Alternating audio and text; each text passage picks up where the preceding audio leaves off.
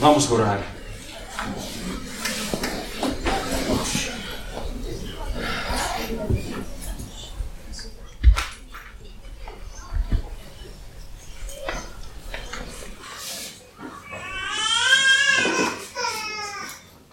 Amo o Senhor teu Deus com todo o teu coração, com toda a tua alma e com todo o teu entendimento.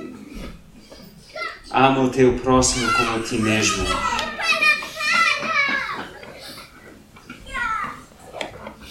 Deus transforma-nos para que aprendamos a amar-te, nosso Senhor com todo o nosso coração, toda a nossa alma e todo o nosso entendimento.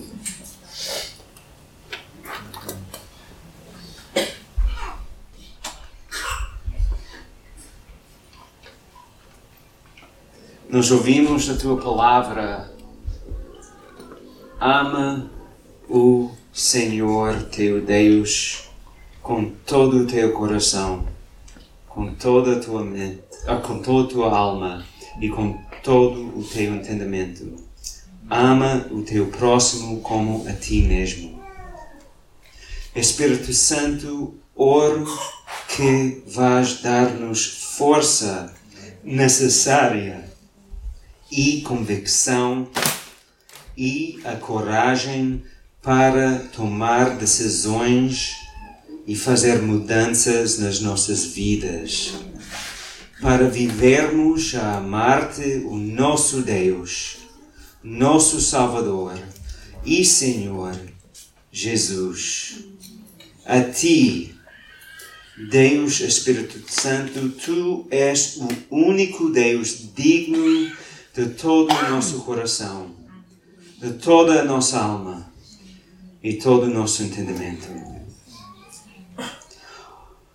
Deus, eu oro que nós, que nos enches com o teu amor e que vais fazer este amor teu transbordar nas nossas vidas até aquelas que são os nossos próximos. Amém. Ontem nós falamos sobre o amor de Deus e descobrimos as características e marcas do amor de Deus. Estudamos e acreditamos que podemos render-nos do amor de Deus. Também Ele é amor. E não vai rejeitar as pessoas, mesmo que tenham pecado escondido ou desejas, desejos contra a vontade de Deus, ou que tenham um segredo feio.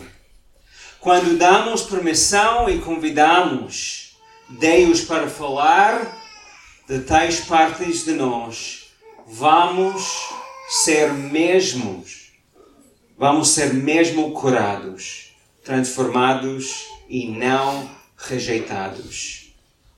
Para amar Deus de toda a alma, todo o coração e todo o entendimento, temos de compreender a grandeza, a largueza, a imensidão e profundidade do amor de Cristo.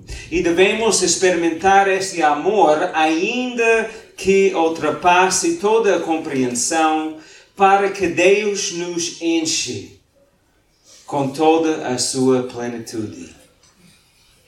Esta mensagem hoje vai conter muita informação sobre como podemos ir mais fundo no amor de Deus. Vai ser muito prático, porque temos de descobrir como podemos explorar o amor de Deus. A mensagem é muito prática, porque vamos falar sobre quais são os métodos para escalar, escalar o amor de Deus para desfrutar da sua grandeza e largueza.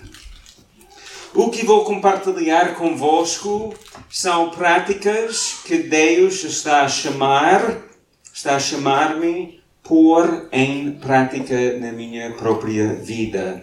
Eu não sou perfeito nas práticas, ainda estou a aprender muito. A minha família também não é perfeita nas práticas espirituais cristãs. Por favor, não pense que nós somos uma família que reúne por volta da Bíblia 10 horas por dia. Não somos. Nós temos os mesmos problemas e dificuldades que vocês têm.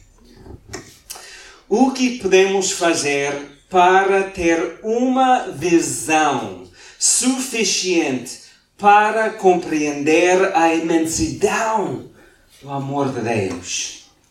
Como é que mergulhamos no amor de Deus para sondar a sua profundidade?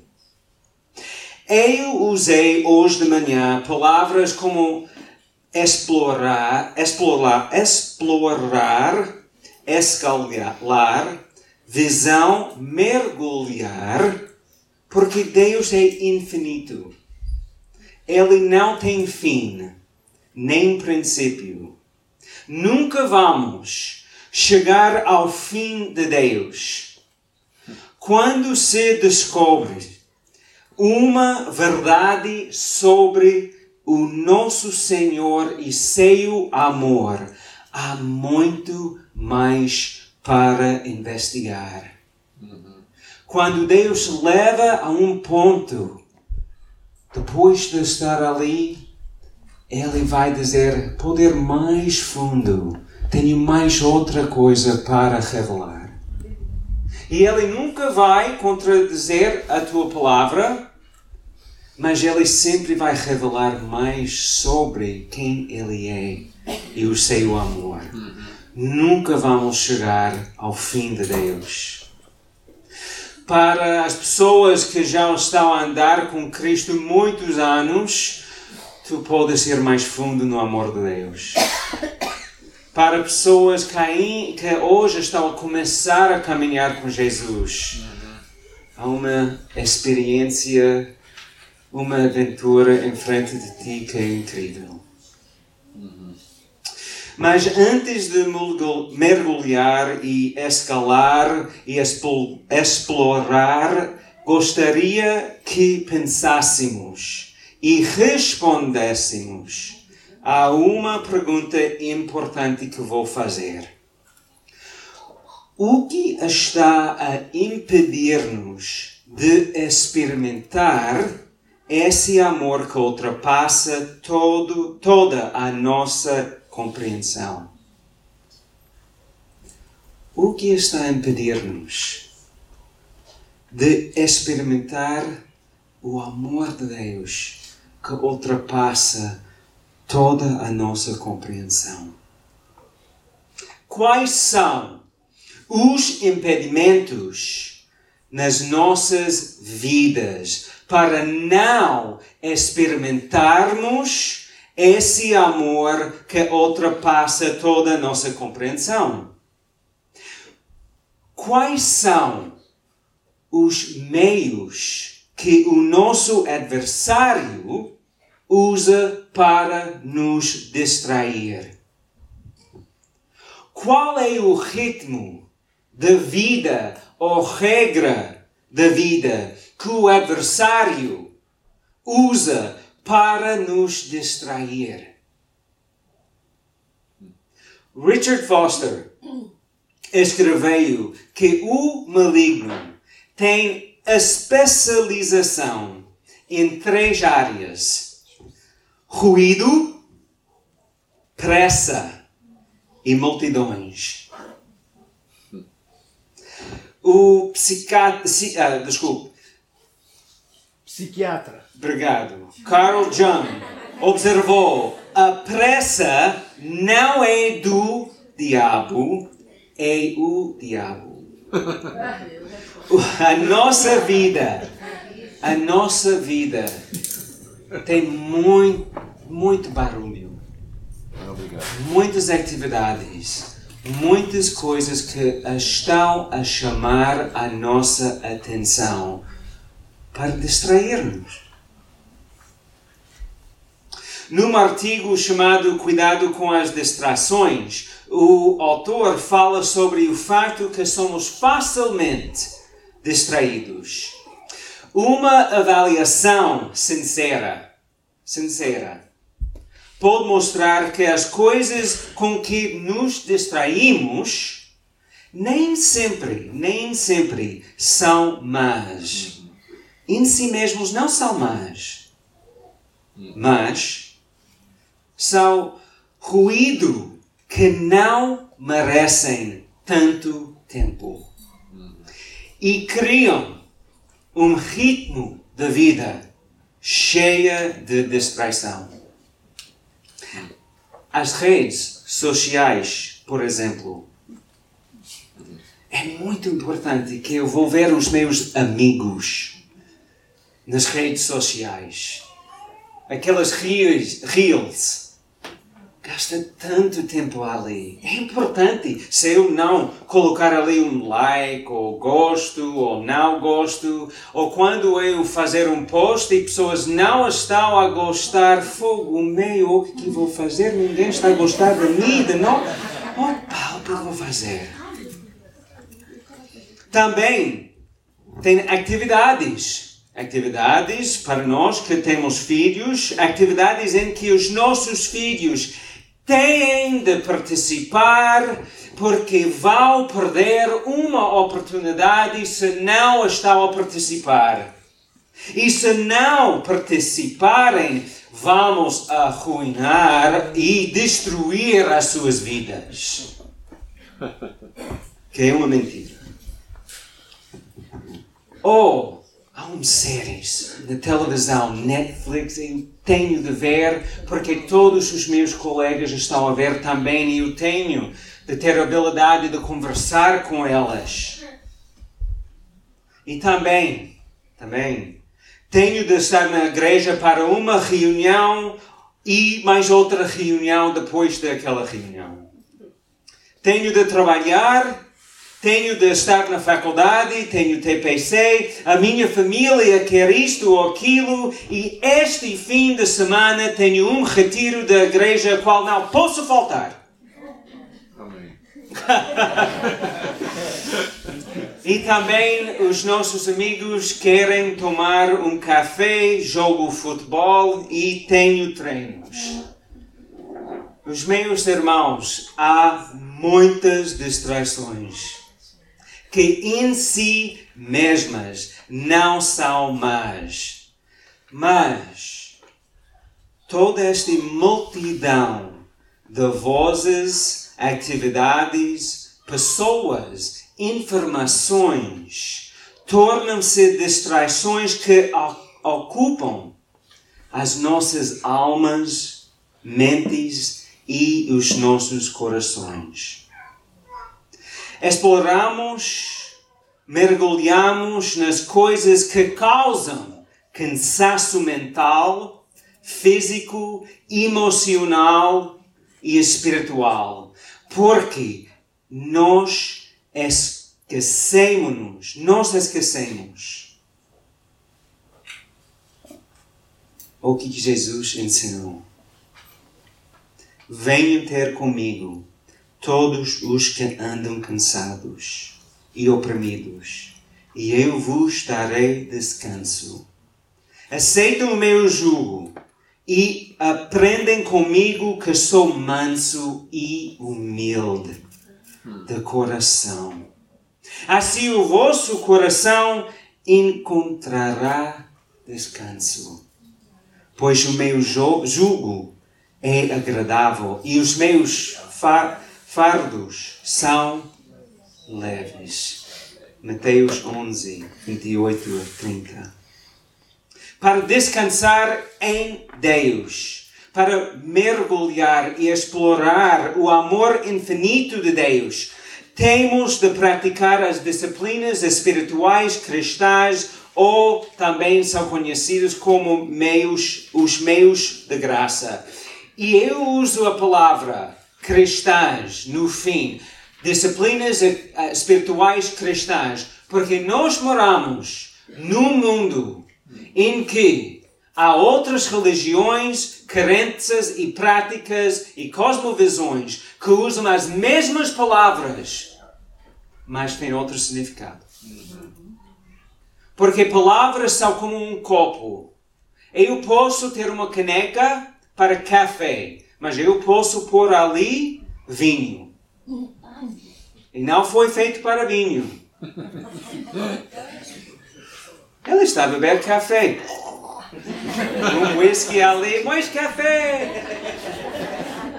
Palavras são como copos. Nós podemos encher aquela palavra com qualquer significado que nós queremos pôr. Então, práticas espirituais cristãs temos de ser muito claros nisso. Quais são e qual é o significado? E vamos falar sobre isso hoje, agora e hoje à tarde. Talvez estejas a pensar, eu não tenho tempo para mais uma atividade.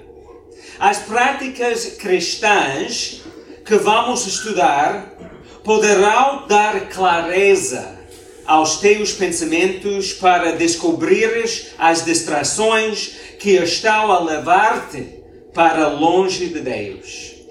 Temos de criar um novo ritmo da vida. As disciplinas espirituais cristãs podem ajudar o povo de Deus criar um novo ritmo de vida, não dominado pelo o ritmo de vida do mundo.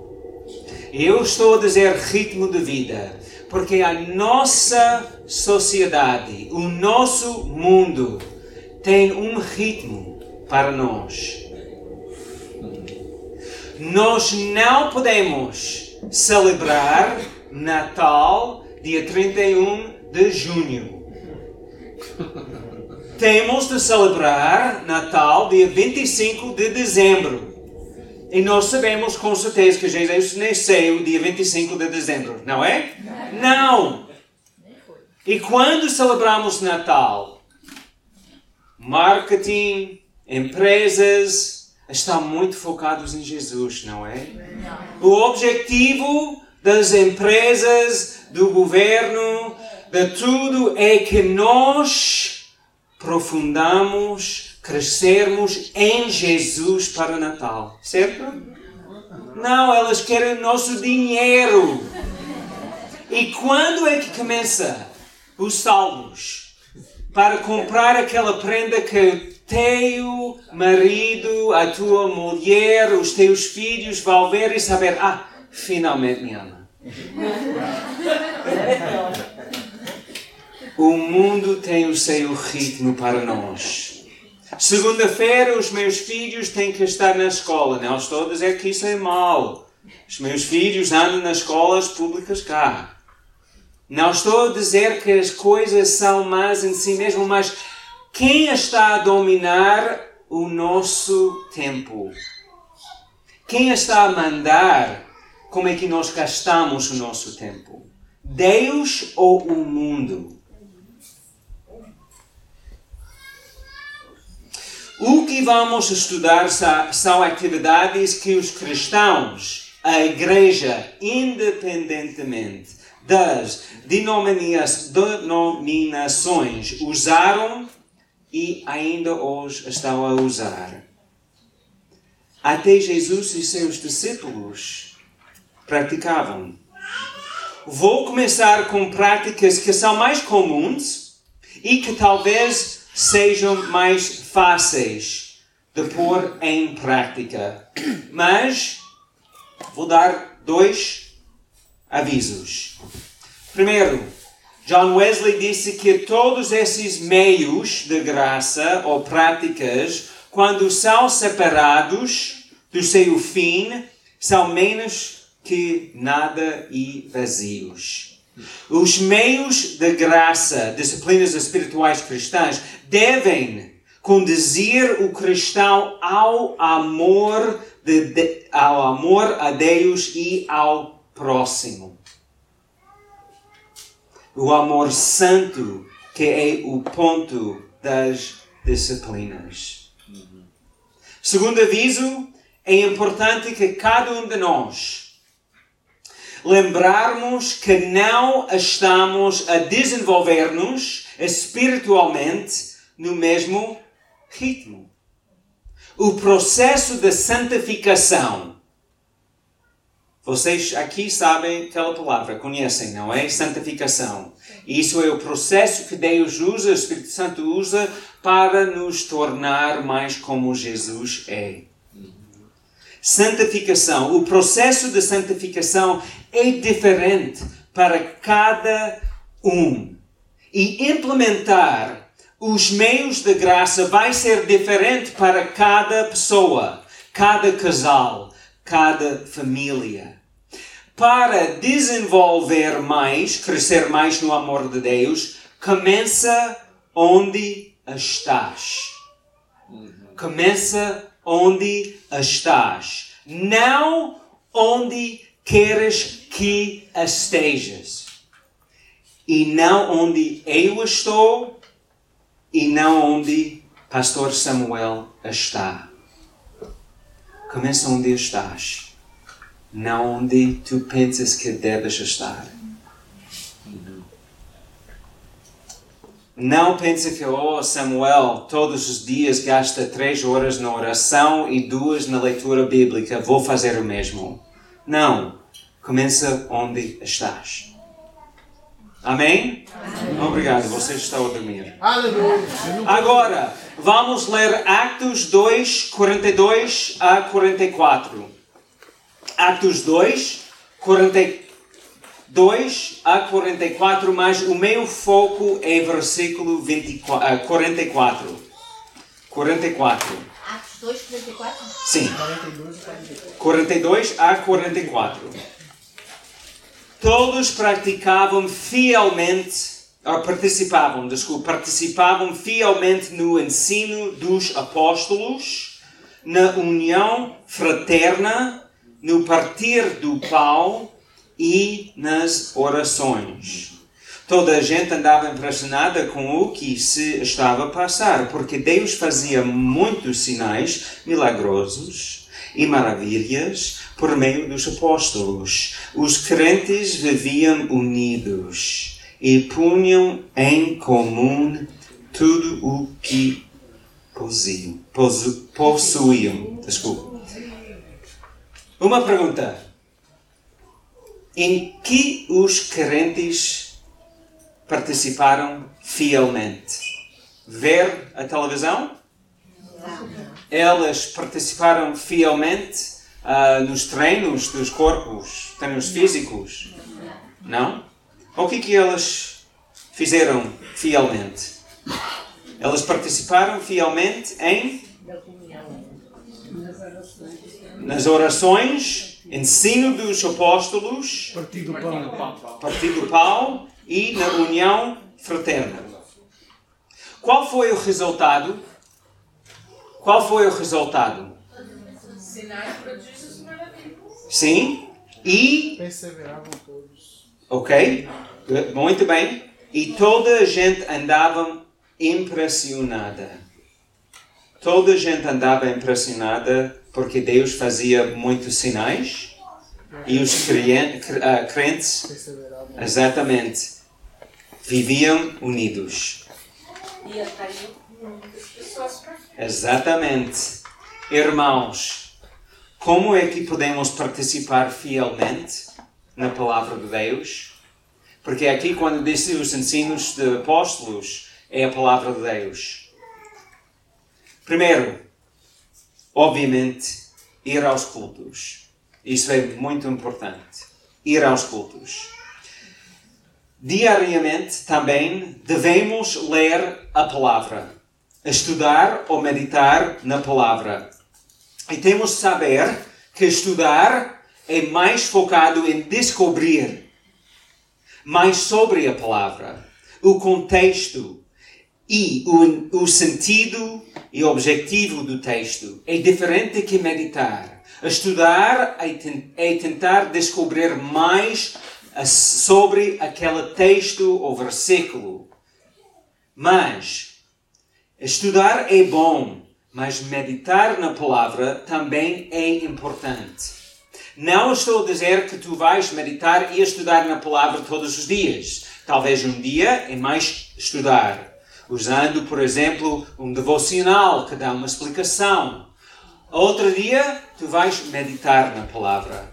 Ou durante uma semana, vais só meditar na palavra em vez de fazer um estudo profundo na palavra.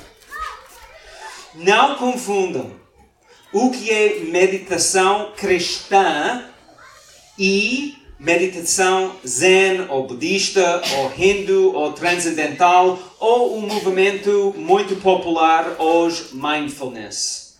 Meditação não cristã, não cristã, tem o foco na respiração, tranquilidade, esvaziar a mente, remover, remover pensamentos negativos e desligar-te do mundo físico. Isso é meditação não cristã. A meditação cristã tem o foco em encher a mente com Cristo. Não é esvaziar a mente. O que, que Jesus ensinou quando alguém esvaziar a casa, o demônio saiu? Se não encher. Se não encher o quê? Outros entrarão. Outros e convites. Não é para esvaziar-nos, não. É para encher-nos com Cristo. Encher nossa mente, nosso coração, a nossa alma com Cristo. A meditação cristã tem o foco em encher a mente com Cristo, desenvolver a amizade com Jesus, ouvir do Espírito Santo, entregar tudo nas mãos de Deus, para que possamos ir ao mundo e influenciar as pessoas ao nosso redor para Deus. As maneiras de meditar na palavra. As maneiras de meditar na palavra. Primeiro, vou falar uma coisa que é, é fácil, mas não é fácil. Para, estás a? Para as pessoas, famílias, casais, vou começar convosco. Devocional em família. Não deixes, não deixem que o ritmo do mundo decida que vocês não têm tempo para ler a palavra juntos ou estudar a palavra juntos. É muito importante identificar os momentos. Agora, eu não estou a dizer que vocês têm que gastar uma hora na palavra todos os dias. Às vezes, para a minha família, quando nós viemos cá de Moçambique há nove anos, em Moçambique, todos os dias, antes dos nossos filhos irem para a cama, lemos a Bíblia, oramos, antes de sair para a escola, oramos, nós tomamos pequeno almoço juntos, almoçamos juntos e jantamos juntos. Quando viemos para Portugal, fogo, basquete e desporto e a escola não tem horário fixo, todos os dias diferentes.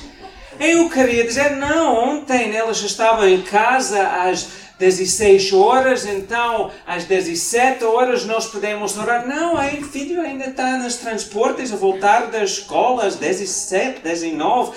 Tem basquete às 20 horas, chega a casa às 22 horas. É horrível! Foi uma luta durante anos para reestabelecer o ritmo de orar, o ritmo de ler a palavra. E com filhos de idades diferentes, porque os meus cinco filhos não nasceram no mesmo dia, no mesmo ano. Já imaginou? Que horror! Então, fogo. Um, então, idades diferentes, então o mais novo não aguenta tanto tempo como o mais velho pode.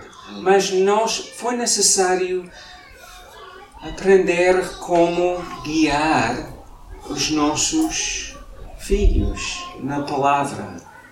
Uma coisa muito fácil fazer é escolher um versículo, dois ou três versículos, ler a palavra e depois perguntar: O que tu pensas sobre isso? Há uma palavra que soltou da página para ti? O que tu aprendeste neste versículo? O que chamou a tua atenção? Muito fácil. Cinco minutos. Depois, oração. Agora, em casa tenho um rapaz de 20 anos e o nosso outro filho, outra está fora durante um pouco tempo, mas porque ela está a fazer um programa. O outro com 15. Eu, todos os dias, tento acordar, porque eu não vou ser honesto, não sou muito agradável nos períodos de manhã. Eu não quero falar com ninguém, menos daquela caneca de café. E depois eu gosto de falar com Deus. Então eu tenho de acordar uma hora mais ou menos antes dos meus filhos para que eu possa ser agradável. E em vez de dizer, quieta, tu estás a fazer muito barulho, pai, eu estou aqui a fazer nada. Não, então eu tenho de acordar mais cedo e depois, antes de sair, eu gosto de pegar o meu filho e dizer, vou orar por ti. E ponho as minhas mãos na cabeça, no ombro. Pais que estão aqui, vocês têm de orar pelos seus filhos todos os dias. Se não for possível todos os dias, faça mais ou menos. Um dia sim, um dia não. Vocês têm de tomar posse na tua casa sobre a liderança espiritual. Se há mulheres aqui que são casadas com homens não cristãos, tu és responsável para orar pelos seus filhos. Antes do filho sair da casa, ora. Quando nós viemos, isso não está escrito aqui, não sei porque Deus quer que eu, eu fale sobre isso. Quando nós viemos de Moçambique, o nosso segundo filho, ele estava muito ligado com os seus amigos em Moçambique. Ele até hoje considera-se mais moçambicano do que português e ele considera-se mais moçambicano português em vez de americano. Quando nós viemos para cá, ele estava zangado, zangado conosco, zangado com Deus. Ele parou de ler a Bíblia, parou de orar, parou de tomar a ceia. Ele estava zangado. E nós tivemos conversas difíceis sobre como é que liderar com a situação. Fizemos algumas coisas importantes. Nós sempre deixamos os nossos filhos a fazer qualquer pergunta, lançar qualquer dúvida acerca de Deus e não dizemos isso, ah, não, pode-se perguntar, não. A nossa casa tinha de ser um lugar seguro, onde elas podiam lançar aquelas dúvidas. Outra coisa que fiz particularmente com este filho e depois aprendi quando os outros filhos passaram por dificuldades fiz a mesma coisa. Eu fui quando o Josias foi para a escola eu fui para o seu quarto. Deitei-me na sua cama e orei. Eu orava que Deus iria proteger o meu filho. Que a noite dar-lhe sonhos sobre Jesus. Não foi um dia para outro, mas depois de tempo o meu filho voltou, voltou para o Senhor. E hoje ele é um pastor de jovens. Pais, mesmo que vocês são casados com não cristãos, vocês têm de orar pelos seus filhos. Os nossos filhos estão a sofrer nas suas escolas de ideias, ensinamentos que não são cristãs. Elas ouçam seis, sete, oito horas por dia tudo o contrário do que nós vamos ensinar por uma hora ou menos em casa. Nós temos de orar pelos nossos filhos. Bem, devocional em família é importante. Dietrich Bonhoeffer, isso é agora não para a família. Dietrich Bonhoeffer ensinou sobre meditação. Assim como você não analisa as palavras de alguém a quem você ama, mas acredita-as conforme lhe são ditas. Acredita na palavra da Escritura e pondera-a no seu coração, como o fez Maria. Isto é tudo isto é meditação. Estás a ver a diferença entre meditação e estudar? A estudar é cavar ali para descobrir mais sobre o objetivo, o sentido, a palavra, o que, que significa. Meditação é pegar na palavra, um texto, alguns versículos e ler e pensar Bonhoeffer recomendava passar uma semana inteira num único texto. Isso não, isso não é fazer um estudo profundo sobre o texto, é escolher um texto e ler o texto. Ler o texto. Ler o texto e pensar sobre o texto. Orar o texto pedir que o Espírito Santo fala contigo através do texto. Usar a Bíblia e tua imaginação é outra maneira de meditar na palavra. Escolher um texto e com a imaginação temos de perceber melhor a história que estamos a ler. Eu vou dar um exemplo disso. Todos abrem, faz favor, as vossas Bíblias em Lucas 8, versículos 40 a 48. Lucas 8,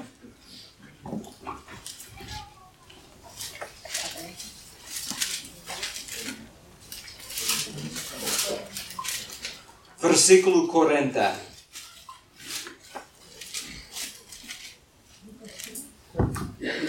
E vamos até 48.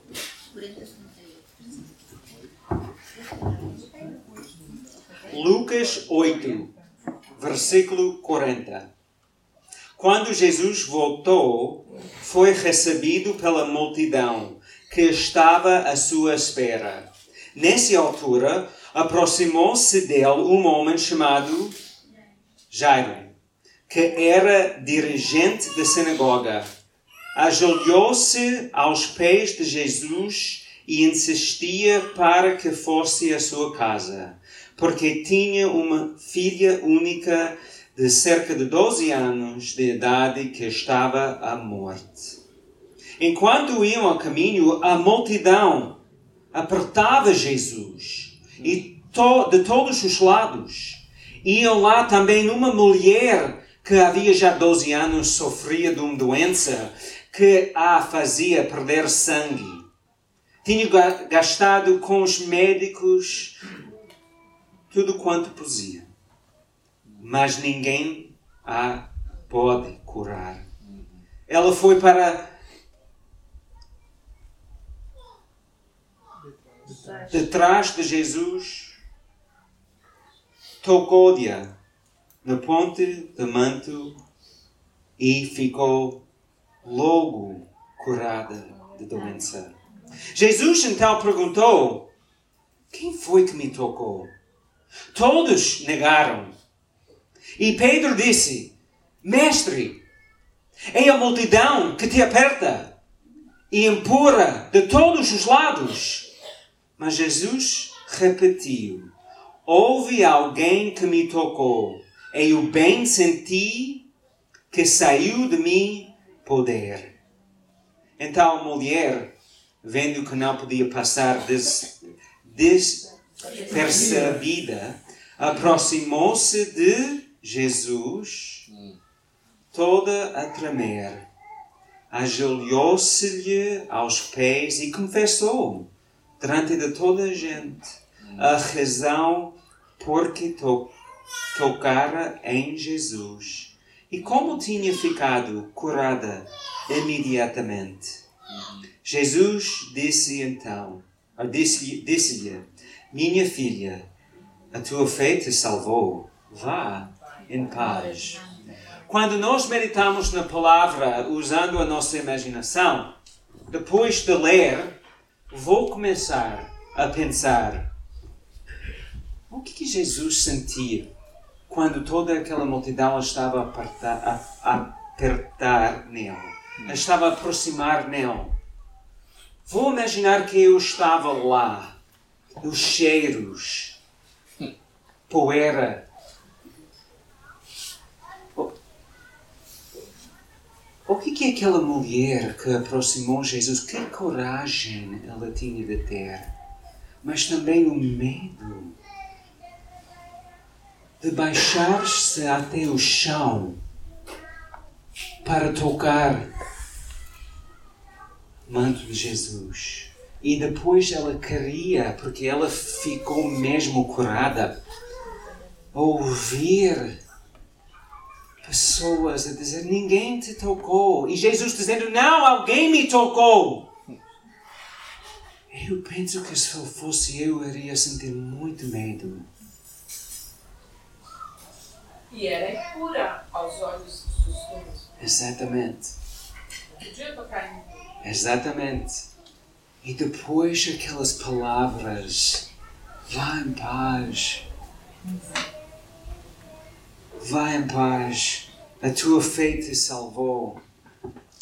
Imaginar aquelas coisas, aquela cena, e depois orar a Deus, o que, que está a me ensinar aqui nesta cena. Isso é meditar na palavra, não é esvaziar a mente da palavra, é encher a nossa mente com a palavra. Também outra maneira de meditar na palavra é escolher um texto, ler o texto e ficar em silêncio, pensando sobre o texto, e fazer isso três vezes e depois escrever uma oração com base naquele texto.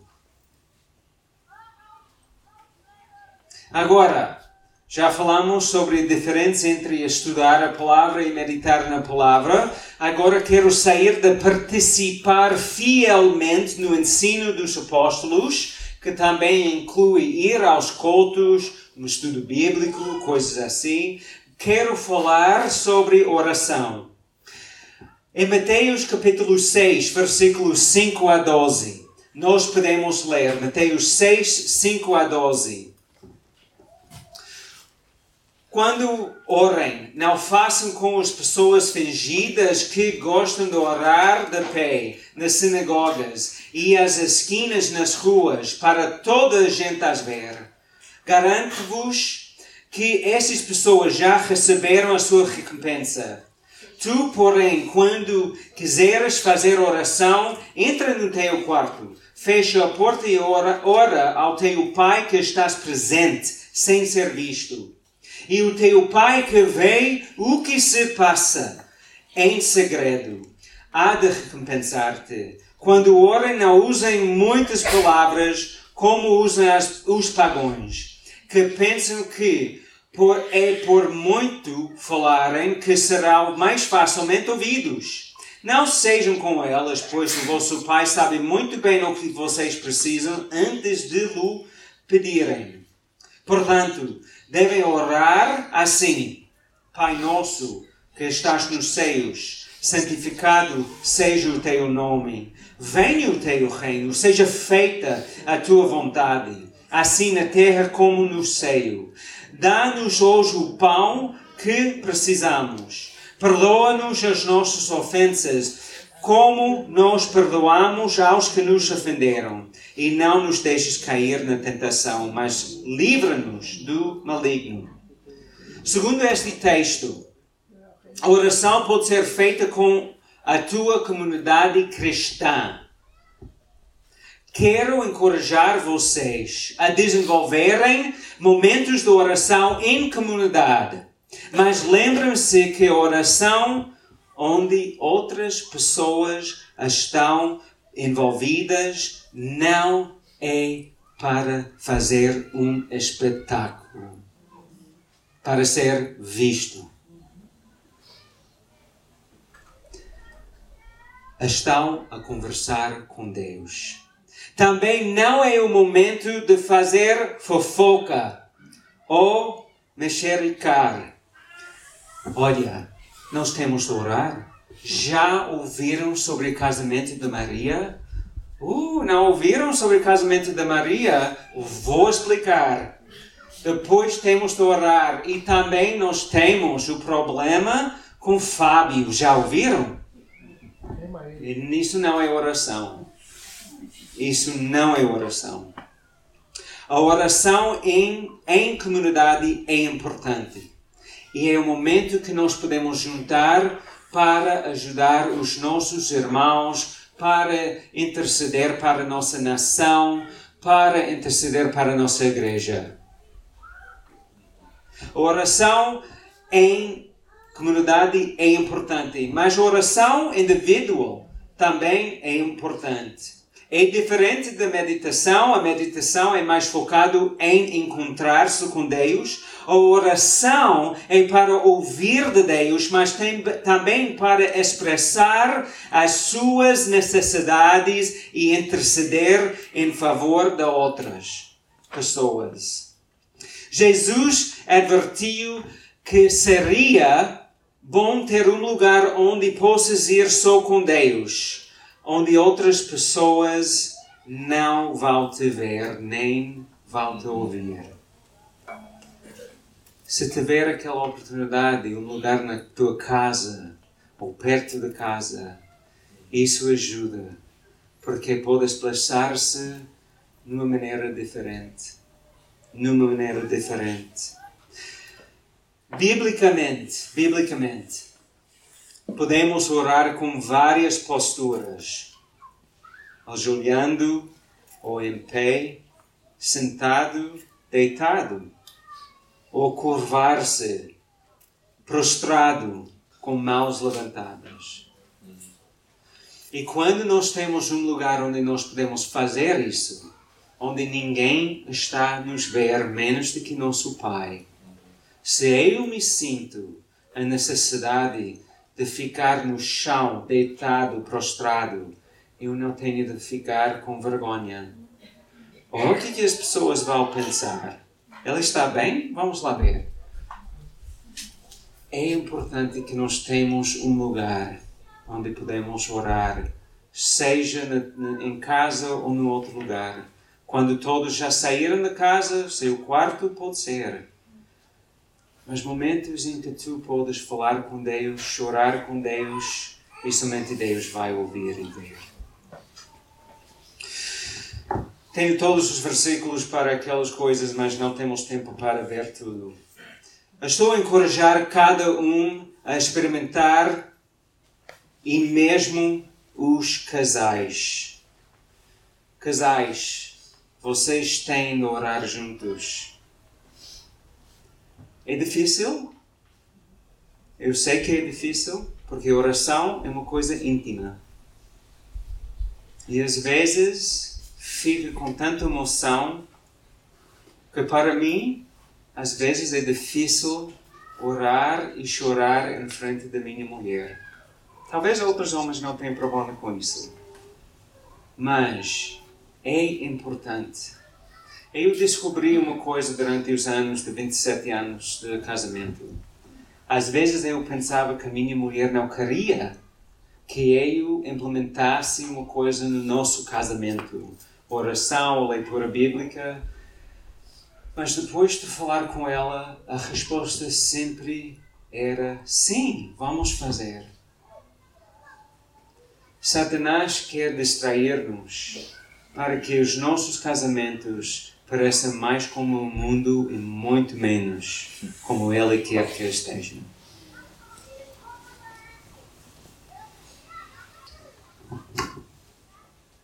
Mesmo que as posturas de oração nos ajudem a lembrar que estamos a falar com os reis, o Rei dos Reis, Deus. O que é mais importante do que qualquer postura física é a postura dos nossos corações. Temos de verificar a postura dos nossos corações. Como está com o tempo? Tenho mais alguns minutos? Poucos, parece. Não sei. Ok, agora vamos para a união fraterna. Isso é muito simples. Conviver com os irmãos em Cristo, ter união com os irmãos. Não vou falar muito sobre isso, mas é bom estar com os irmãos. É bom tomar uma refeição com os irmãos, ou um copo de vinho com os irmãos. É bom celebrar os passos importantes nas nossas vidas com os irmãos. Quem não gosta de fazer isso? É muito bom fazer isso. Salmos 131, versículo 1 e 3 diz: Como é bom e agradável que os irmãos vivem em união, porque é assim que o Senhor nos pode dar a sua bênção. E seu mandamento é vida eterna. Viver em, em união é muito bom. Eu quero fazer uma ligação com conviver e orar em comunidade cristã. Quando fazemos estas duas coisas, vamos construir uma família cristã. Uma família cristã. Nós vamos confiar uns aos outros. Vamos construir uma família onde o amor flui e a confiança existe. E as pessoas não estão isoladas nem sozinhas. Também a igreja praticou o partir de pão. Celebrar a ceia é o momento mais especial que os primeiros cristãos tiveram e praticaram fielmente. Nós podemos fazer em casa, podemos fazer com o, o pequeno grupo. A ceia do Senhor é especial. É o momento em que nós lembramos que te, estamos numa aliança nova com Deus, temos perdão, graça, força, poder e a nossa esperança é que Jesus vai voltar. Também jejum é importante para nós praticarmos, mas vou saltar aquela ideia de jejuar e quero completar esta lição com mais uma coisa: celebrar o sábado. O tópico de celebrar o sábado, ter um dia de descanso, de des para descansar, leva-nos à volta para onde começamos. O que nos impede de experimentar com o amor de Deus. O mundo não quer que nós tenhamos nenhuma hora e não, nenhum dia para celebrar o nosso Deus para não seguir o ritmo do mundo. Marcamos um tempo que reservamos todas as semanas para celebrar o nosso Deus. Pode ser qualquer dia da semana. Não estou a falar somente acerca de ir ao culto. Estou a dizer que temos tempo depois do culto, ou diferente de culto que reservamos para celebrar o nosso grande Deus. Não é o dia em que fazemos tudo que não conseguimos fazer durante a semana, arrumar a casa, fazer as compras, pagar as contas, não. É um dia em que nós dizemos: Este dia é para ti, Deus, e a minha família, nós, eu, vou celebrar a tua grandeza e tudo que tu fizeste durante a semana e que eu não estou no controle. Quando nós paramos, quando nós temos um dia, ou se por causa do trabalho só pode ser três horas, mas um tempo de descanso, tempo para descansar, nós estamos a dizer: Eu, Daniel, tu, nós não estamos no controle. Deus está no controle. E eu confio que o mundo vai continuar, mesmo que eu esteja a descansar. Os meus filhos que não vivem na minha casa, eles vão continuar, porque quem protege os meus filhos? Deus. Amém.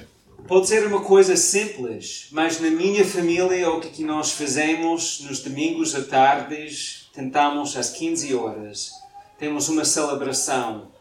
Nós lemos a palavra, celebramos a ceia do Senhor juntos e depois eu e minha mulher nós abençoamos os nossos filhos.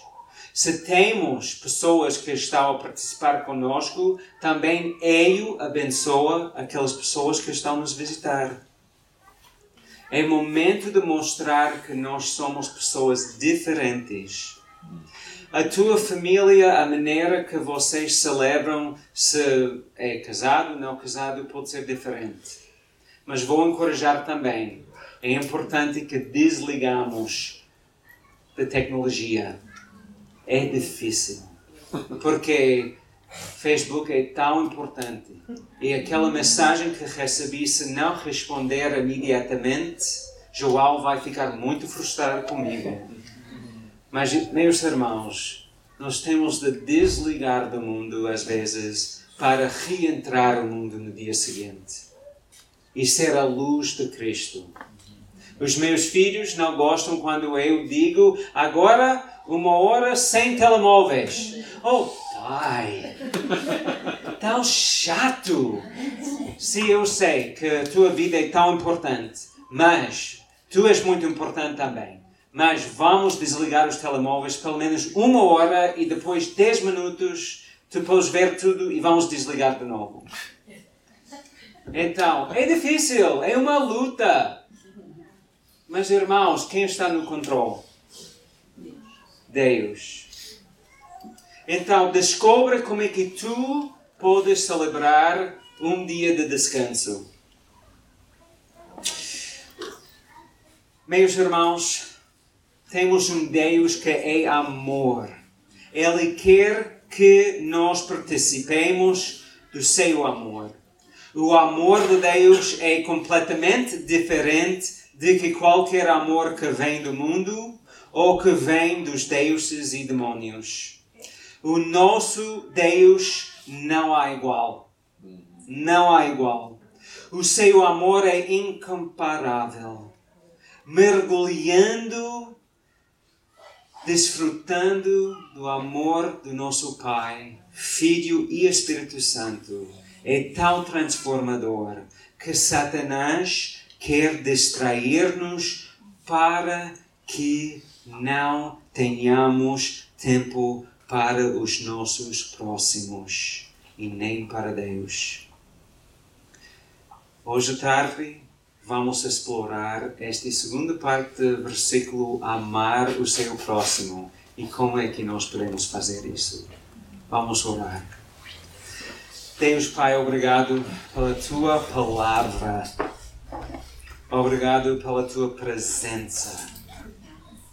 Obrigado que tu nos amas. Em nome de Jesus. Amém. Amém.